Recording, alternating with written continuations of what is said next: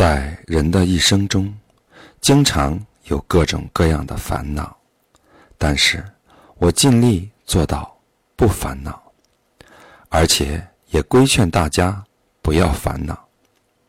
我们需要深思熟虑，但却不需要烦恼。烦恼只会耗费精力和时间，有时甚至会损害健康，没有任何好处。为了解决工作中发生的问题，我会思考、思考、再思考，一直到想通为止。但对策一旦确定，思考就告一段落。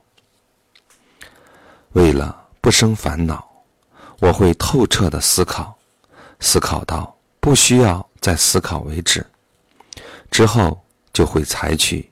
尽人事，待天命的态度，这是很必要的。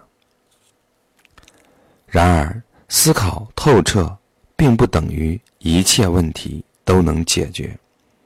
大概就是这个原因吧。有的人就会习惯性的烦恼不已。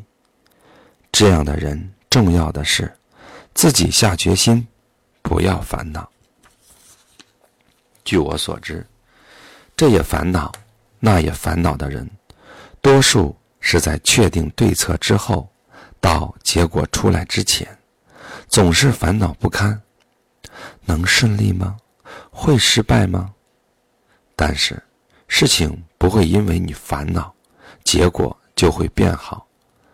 既然建议离选，接着只能等待，可以做的只有待天命而已。经过彻底的思考，拿出的对策，最后是吉还是凶，不得而知。为不得而知的结果而烦恼，不是很愚蠢吗？这种烦恼没有意义，应该这么去想：结果是吉，当然没有问题，皆大欢喜。但是，一旦结果是凶，就是失败了，人们又开始了烦恼。例如，遭受的损失超过预想，但是既然木已成舟，就没办法了。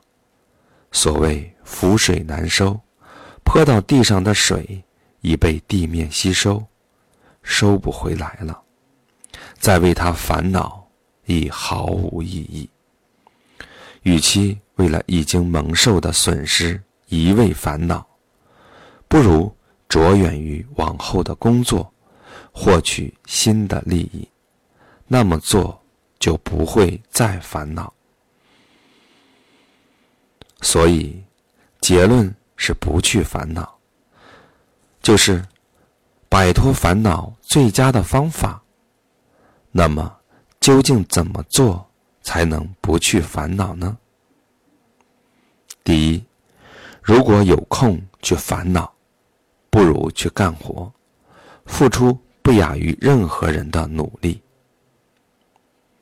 第二，要谦虚，不要骄傲。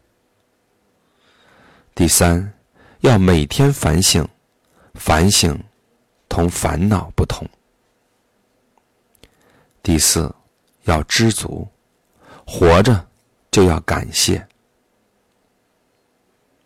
第五，不要老是考虑自己，而要更多的为别人着想，要具备利他之心，拼命投入工作，以致没有烦恼的余暇。自己对自己说：“活着不就是幸福吗？你还祈求什么呢？”这样来培养自己的感谢之心。这么一想，烦恼自然会消退。人的消极情绪中，除烦恼之外，还有憎恶、仇恨。例如，家人被杀，亲属对杀人犯的憎恶、仇恨非同寻常。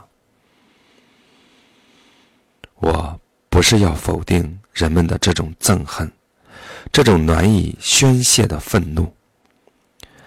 对于孩子被杀的父母而言，对犯人的憎恨程度无以复加。因此，如果有人一定要问我，对犯人该如何处置，我会回答：判死刑也该。接受与罪行相应的惩罚，理所当然。但是，尽管如此，憎恨之心还是不要为好。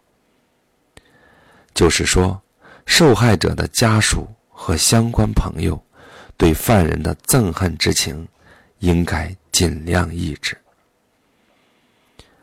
我这么说，也许有人会反驳，因为你不是当事人。才会说出这样的风凉话。这种反驳固然有他的道理。作为非当事人的门外汉，多嘴多舌本身就是冒昧，这点我完全知道，非常清楚。然而，我依然认为不可有憎恶和仇恨。不管多么仇视犯人，被杀害的亲人不会起死复生。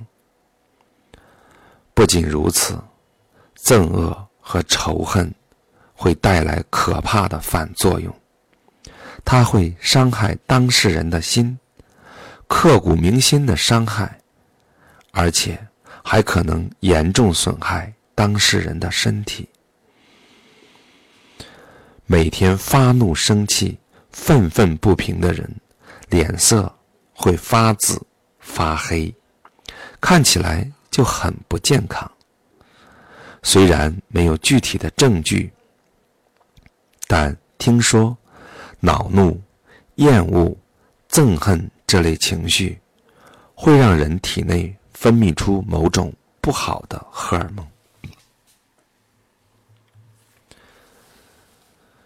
心理状态影响身体健康的事情司空见惯，比如众所周知，烦心事太多会导致胃溃疡，耐得住胃酸，相当强韧的胃壁居然会穿孔，就是因为太过忧虑，而分泌出了导致弱化胃壁细胞的荷尔蒙。让仇恨付诸东流吧。这句话或许说起来容易，做起来难。但是，哪怕你恨之入骨，死去的亲人还是回不来。我想，为了让逝者的灵魂安息，宽恕是必要的。